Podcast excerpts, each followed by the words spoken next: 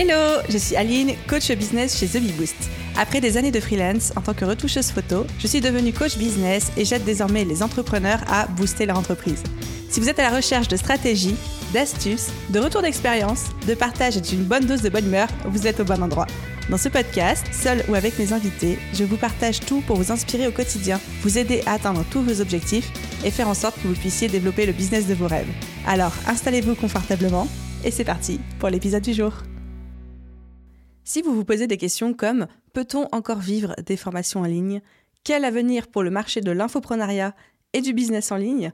Ou encore comment se préparer au changement d'un tel marché et comment est-ce que je peux continuer à vendre et à rester compétitif? Bienvenue dans cette série de mini-épisodes autour de l'avenir du marché de l'infoprenariat. L'infoprenariat, c'est le fait d'avoir un business qui vend des produits digitaux, formation en ligne, e-book, coaching, services, etc. C'est un marché en plein boom dont je fais partie et que j'adore de tout mon cœur, mais un marché qui évolue très très très très très très vite et nécessite constamment qu'on s'y adapte, qu'on pivote et qu'on change. Dans cette série de 7 mini-épisodes, je pars à la rencontre de grands infopreneurs qui génèrent tous plus d'un million d'euros de chiffre d'affaires avec le digital pour comprendre ce qui fonctionne pour eux, quels sont les changements qu'ils voient arriver sur le marché et comment ils comptent s'y adapter. Garantie 100% sans filtre, plein de valeur. Et dans le septième et dernier mini-épisode, je vous retrouve pour le débrief de tous ces retours d'expérience et un plan d'action concret à implémenter dans votre business dès aujourd'hui.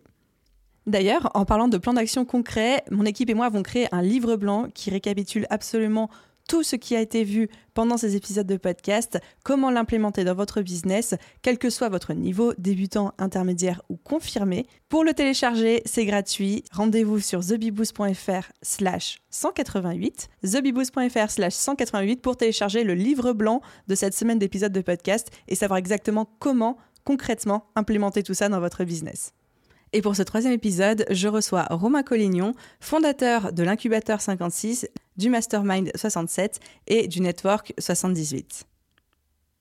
Hello Romain, absolument ravi de t'accueillir de nouveau sur le podcast. Comment vas-tu?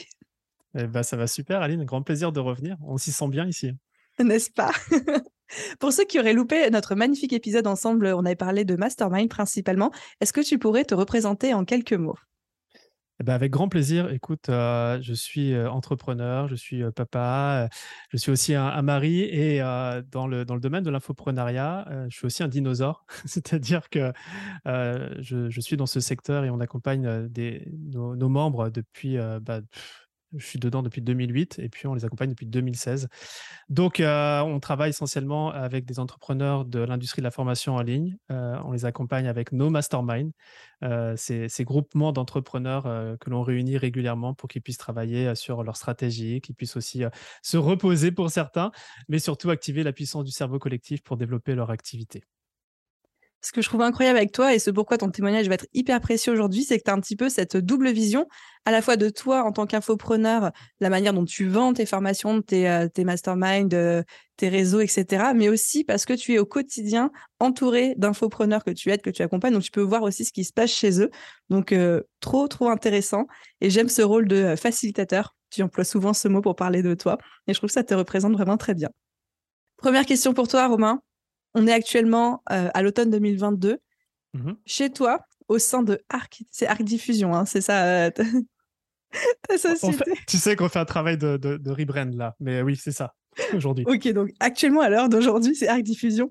Quelle est la méthode de vente de tes euh, réseaux et de tes formations qui fonctionne le mieux pour toi? Alors, c'est bien que tu aies, mentionné les deux parce que ce qui fonctionne pour nous va peut-être pas fonctionner pour euh, les infoproduits de manière globale, mais du coup, avec la mmh perspective de nos membres, je vais, te, faire deux filtres. Comme on vend des masterminds, on ne vend pas d'infoproduits en tant que tel. Nous, on vend des, communautés. Euh, dedans, il y a du contenu, effectivement, de l'infoproduit, il y a du coaching, etc.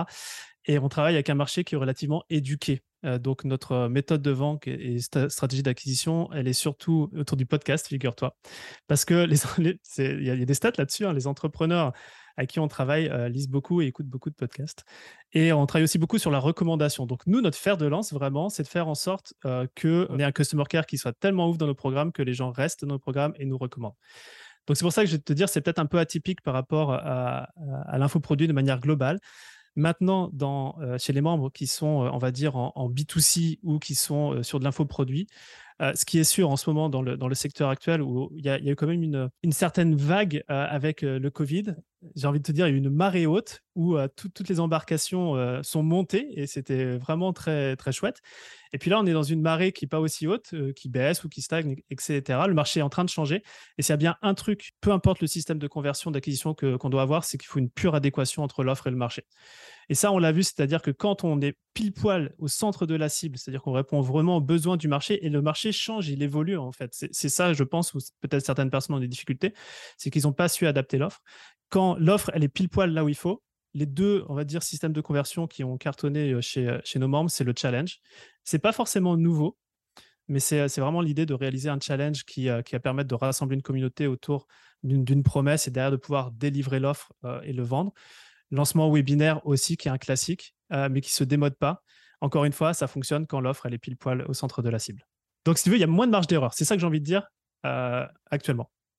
On est sur un marché, euh, je ne sais pas si tu le ressens, on va en parler de ça juste après, mais qui mûrit aussi beaucoup. Donc euh, c'est plus comme au début où il y avait, on il y avait deux trois technos qui se couvraient après, donc euh, le marché, il y avait plein, plein de places, on pouvait faire des choses un peu moins qualitatives et ça marchait quand même.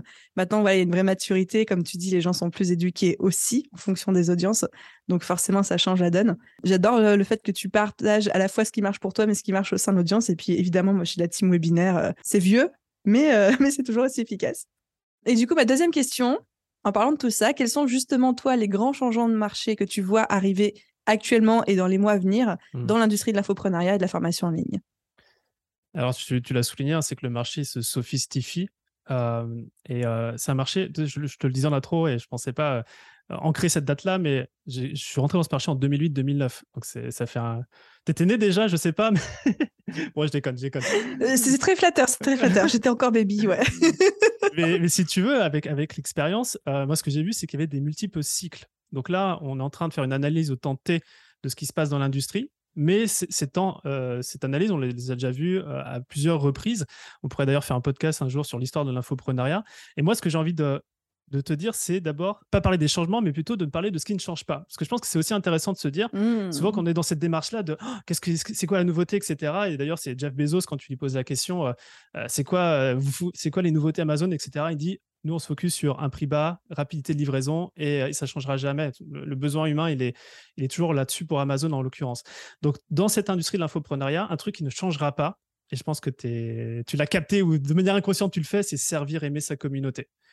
Tu vois, c'est la raison pour laquelle tu cartonnes. Euh, et, parce que le moment où tu abandonnes ton audience, euh, bah, tu les perds. Et c'est parfois dur de garder ce mindset-là quand, quand on struggle comme ça un peu, quand, la, quand le marché n'est pas aussi porteur que d'habitude. Donc, ça, c'est mon premier point d'enseignement, c'est se dire qu'est-ce qui ne change pas. Et pour moi, c'est une des clés sur lesquelles on reste toujours dedans, c'est servir, aimer notre communauté.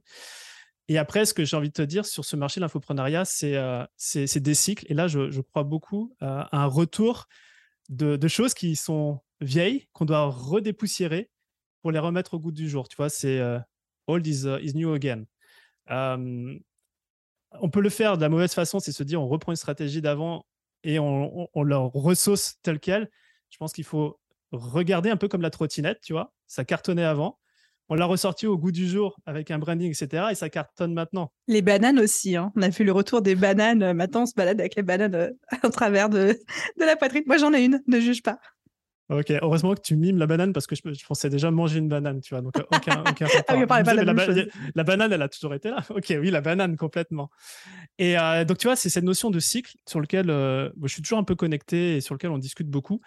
Il y a une chose que je pense vraiment arriver, je l'ai vu se dessiner euh, entre 2008 et 2012, les partenariats, les lancements orchestrés.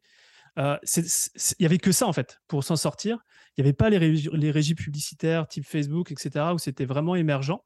Et moi, ce que je, vois arriver, c'est qu'aujourd'hui, on est dans un contexte où les, coûts d'acquisition bah, ont augmenté sur n'importe quelle euh, plateforme euh, sociale, que ce soit Instagram, YouTube, Facebook.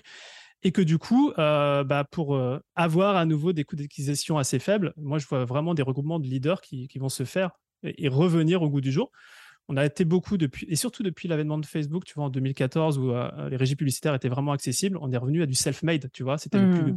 c'était le partenaire numéro un. Je pense qu'on va revenir sur du euh, community-made entrepreneur et pas du self-made, où euh, on, va se, on va se réunir, tout simplement. Et, j'imagine tout à fait le métier, il y a un métier qui a disparu, qui était le métier d'affiliate manager. Ça te parle, ça? Pas du tout.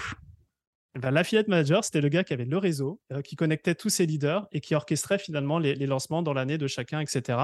Et donc, je pense que ça, ça va, revenir, mais fait aussi de manière différente parce qu'à l'époque, c'était un petit peu genre du bombardage d'emails, etc. Donc, d'un point de vue humain, c'était pas ouf. Mais je pense qu'il y a des choses qui vont, revenir à ce niveau-là. Et en termes d'acquisition de, leads ou même de vente, euh, les stratégies d'acquisition payante, l'organique, toujours là, mais encore l'organique, il faut donner de l'énergie, il faut servir sa communauté comme tu le fais les stratégies d'acquisition payante, que ce soit Facebook, Insta, YouTube, il faut devenir de plus en plus bon dans la conversion. Ça, c'est clair. Et c'est pour ça que je disais tout à l'heure que on a, moins de marge d'erreur sur, le, le, product market fit, sur l'offre et, le marché. Mais aussi, je pense qu'il faut regarder un petit peu les, nouveaux réseaux qui sont émergents. Parce que cette, ce cycle euh, que l'on peut voir dans les, dans les, plateformes. Bah, Facebook avait le vent en poupe avant, après il y a eu Insta, YouTube, LinkedIn aussi, il y a des cartes à jouer en B2B sur LinkedIn.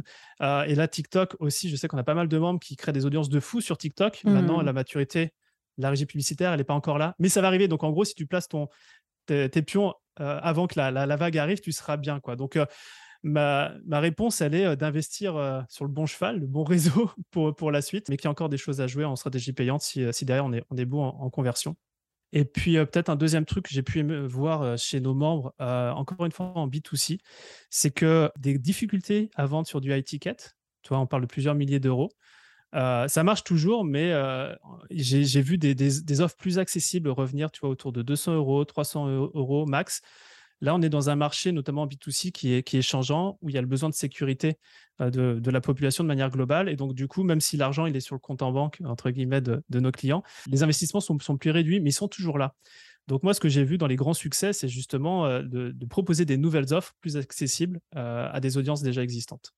Voilà ce que je vois. Après, après on peut parler de prospective, d'exploration. Je ne sais pas si ça va arriver, mais je me dis que ça peut arriver. Prospectif et exploration? Ouais, dans, dans le sens où c'est des choses que je pense que ça va arriver, mais je ne l'ai pas encore vu arriver. Alors, bah, vas-y, je suis curieuse, partage. Là, c'est pépite. Les pépites. Il y a deux choses que je, que je vois arriver. En fait, c'est parce que je m'intéresse beaucoup à qu'est-ce qui se fait dans d'autres industries, qui n'est pas l'infoprenariat, et qui, mmh d'une certaine manière, peut être dupliqué dans la nôtre. et il faut juste qu'il y en ait un à se lancer, et nous, je pense qu'on va se lancer là-dedans. Puis après, ça suit. Mais je, je vois vraiment un truc qui pourrait arriver, c'est le rapprochement d'entités, d'entreprises, que ce soit en fusion ou, euh, en acquisition, etc. C'est des sujets beaucoup plus avancés, mais à un moment donné, et ça, ça rejoint ce côté de partenariat en termes d'acquisition. Plutôt que faire un partenariat juste sur la partie marketing, pourquoi ne pas faire un partenariat sur tout le business? Donc voilà, c'est une exploration, mais je pense qu'on peut avoir des, choses comme ça. Euh, euh, qui, peuvent arriver. Et nous, il y a un gros sujet sur lequel on est en train de travailler, ça va concerner le B2B, c'est ce qu'on appelle l'outbound. Et c'est une stratégie d'acquisition qui est beaucoup utilisée euh, en agence, qui est beaucoup utilisée euh, pour les grands comptes, etc. Ça, c'est une stratégie, je pense, qui va vraiment se développer sur les années à venir, notamment pour les offres high ticket mais qu'on voit pas encore. Tu nous as donné tellement de pépites, j'ai envie de rebondir sur chaque mot que tu as prononcé. pardon, excuse-moi, j'avoue, c'était un peu un monologue, désolé. Mais non, mais au contraire, c'est passionnant et je te rejoins totalement dans ce que personnellement je sens aussi arriver sur le marché, qui est cet effet cyclique dont tu parles, qui est après une hyper croissance où, chaque, où c'était un peu chacun pour soi en termes de euh, capitalisme, mais là je parle vraiment sur l'économie à grande échelle. Aujourd'hui, en plus, ça a été renforcé par la crise Covid. On, remarque que les gens ont besoin de revenir à quelque chose de beaucoup plus local et de beaucoup plus collaboratif. Donc, plutôt qu'un développement vertical, on sent un besoin et une envie d'un développement plus horizontal qui rejoint du coup euh, tout le participatif, le collaboratif, quelque chose aussi de plus écologique, mais pas que d'un point de vue planète, écologie personnelle, écologie mentale, spirituelle, environnementale, tout ce que tu veux. Donc ouais, je suis assez d'accord avec toi. Je te suis aussi. Ouais, hâte de voir ce qui va se passer. C'est hyper intéressant ton point de vue. Et, et du coup, euh, dernière euh, question pour toi, Romain. Est-ce que tu aurais un conseil à donner à un entrepreneur qui est en train ou qui souhaite se lancer dans l'infoprenariat, la vente de, formation en ligne? Euh, En fait, c'est deux conseils. Le premier, c'est il n'y a pas d'objectif trop ambitieux, que ce soit vivre de son activité, par exemple. simplement, il y a toujours des deadlines qui sont trop ambitieuses. C'est vraiment le travers que je vois mmh. à de maintes reprises. Donc, il faut y aller avec une, vision de voilà, vivre dans cette activité, c'est une très très belle vision. et simplement, juste, faut pas faut pas se mettre des deadlines trop trop short, sinon c'est du stress, etc. Et, du coup, dans, cette démarche-là, je sais qu'on parle d'infoprenariat, de, formation en ligne, etc. Moi, je sais que le truc que j'aurais aimé entendre au démarrage, c'est d'avoir le maximum, et c'est un peu contraire à l'infoprenariat, mais c'est d'avoir un maximum de discussions avec des personnes, et dès le démarrage, hein, avec des personnes qui, sur le papier, peuvent potentiellement devenir clients. Je sais que culturellement, c'est un peu à l'opposé de l'infoprenariat, mais ça serait juste la première étape avant de lancer sa formation en ligne.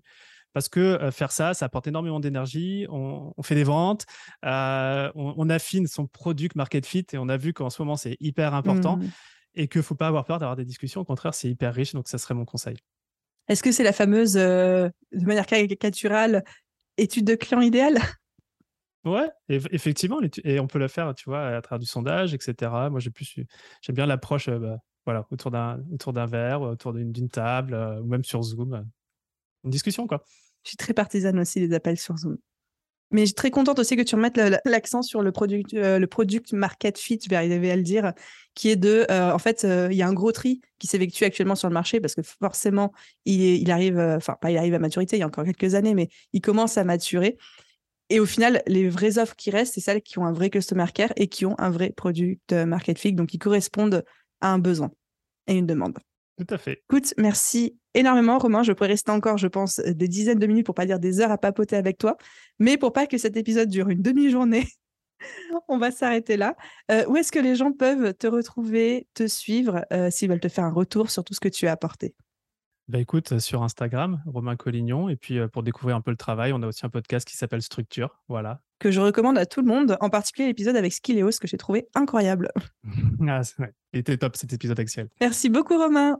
À plus. Et voilà les amis pour le retour de Romain Collignon. Encore une fois, je mettrai bien évidemment tous les liens cités et mentionnés en description de cet épisode de podcast. Hâte que vous découvriez les autres témoignages et les autres retours inspirants d'infopreneurs et je vous retrouve dans le septième épisode ensuite pour le débrief de tout ça. Que vous ayez écouté juste cet épisode isolé ou que vous fassiez toute la série, merci d'avoir écouté cet épisode jusqu'au bout. N'oubliez pas de mettre une étoile, un commentaire sur la plateforme d'écoute de votre choix. Et à vous tous, je vous souhaite une merveilleuse journée, soirée, après-midi, nuit, où que vous soyez. Et je vous dis à très vite pour un prochain épisode. Bye